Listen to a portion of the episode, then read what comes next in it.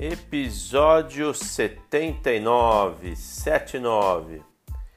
Está tudo bem se sentir bem agora?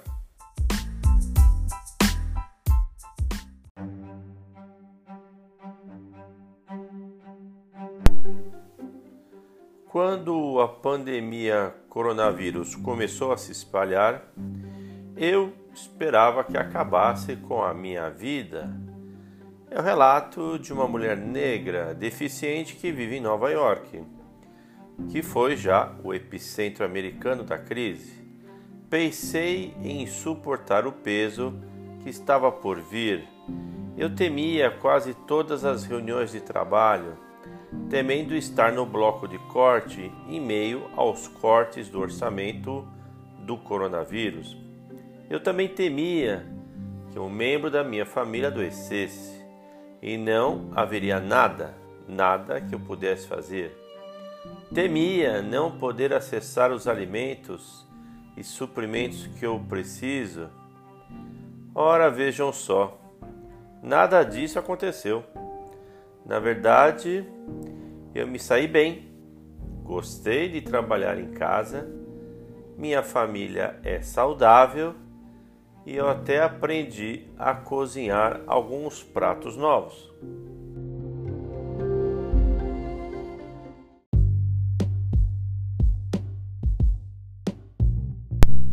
Mas meus sentimentos de gratidão eram fugazes. Eu estava rapidamente sobrecarregada com uma forma bizarra de culpa.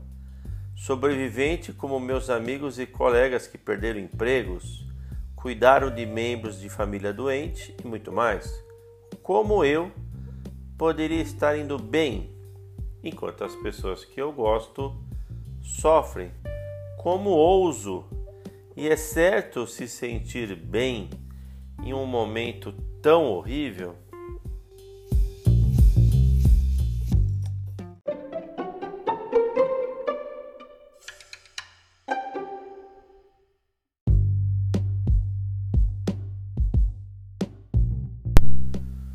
Como se vê, sentir-se mal por se sentir bem é comum.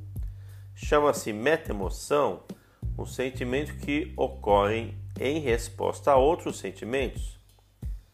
Sentir-se culpado por experimentar alegria, felicidade ou bem-estar mesmo em tempos de crise é uma meta-emoção negativa positiva esses sentimentos secundários são poderosos porque estão ligados à depressão e podem ser um indicador do nosso nível de consciência emocional.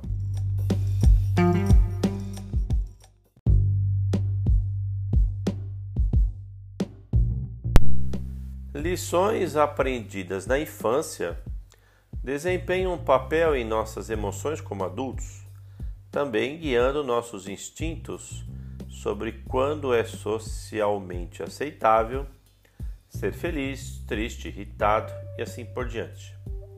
Especialistas dizem que internalizamos essas lições e, por sua vez, temos expectativas de como devemos nos sentir sob qualquer situação.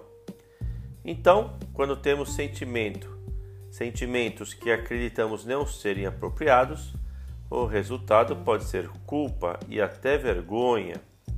Mensagens sociais podem afirmar essas crenças sobre quais sentimentos são certos e quais são errados.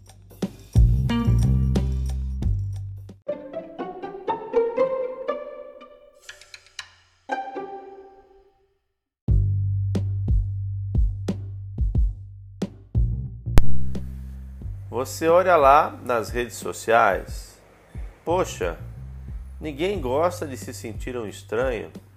Você vê passando na sua frente medo, raiva, dor, e você sente, uau, isso não corresponde à minha experiência? Tem algo errado comigo? Eu devo ser realmente um monstro.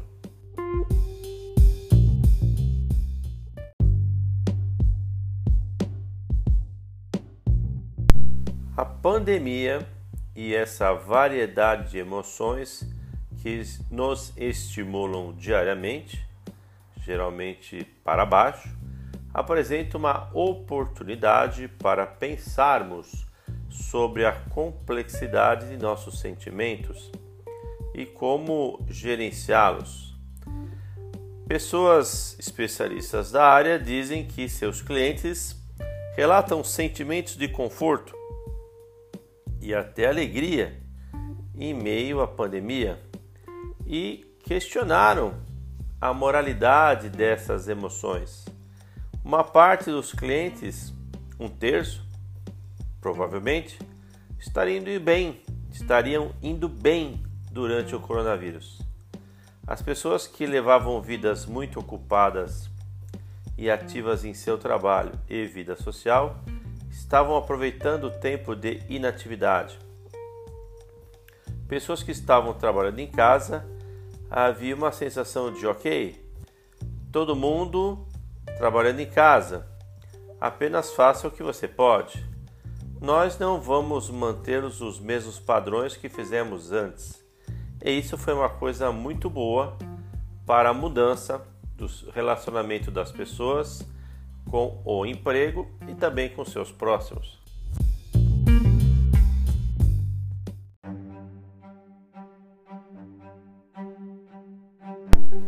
Olha que frase legal.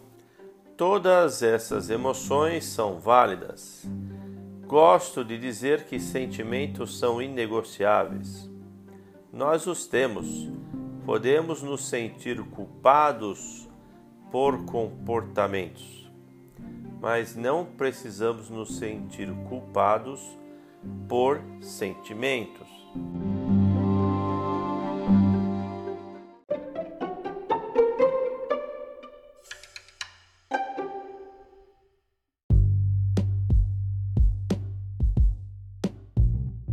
Mas cuidado, nossas emoções podem influenciar nosso comportamento.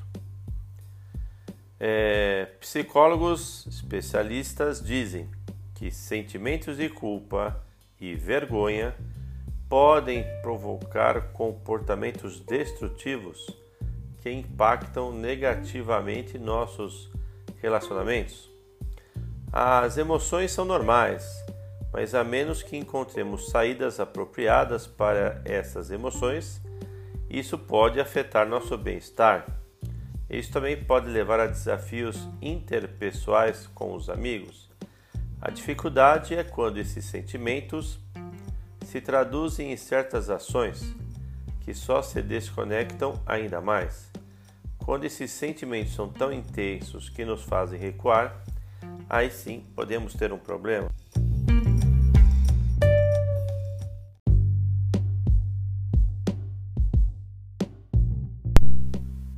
E o que fazer perante esse turbilhão de ideias, sentimentos, emoções, comportamentos?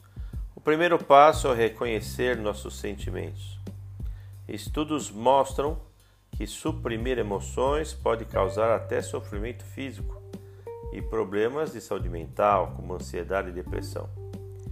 Embora ignorar sentimentos negativos às vezes possa parecer atraente, quando suprimimos como estamos nos sentindo, somos incapazes de lidar adequadamente e gerenciar essas emoções.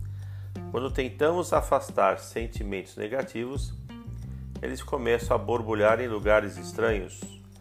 Muitos de nós não querem sentir sentimentos ruins.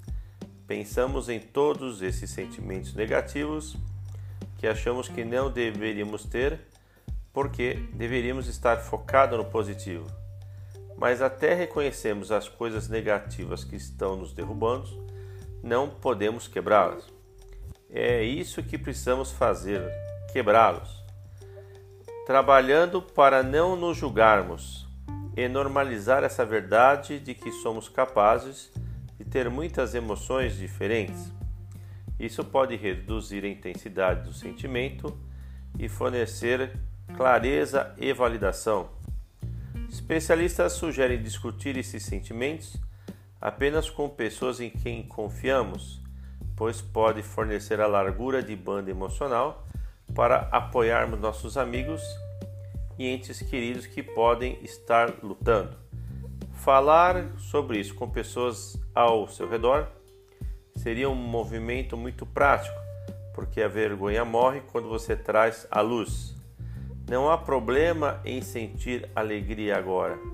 Como posso multiplicar essa alegria? Como posso usar isso para ajudar outras pessoas? Espalhar alegria para as pessoas ao seu redor é a melhor postura a tomar. Essa é a melhor mentalidade para ter sobre isso.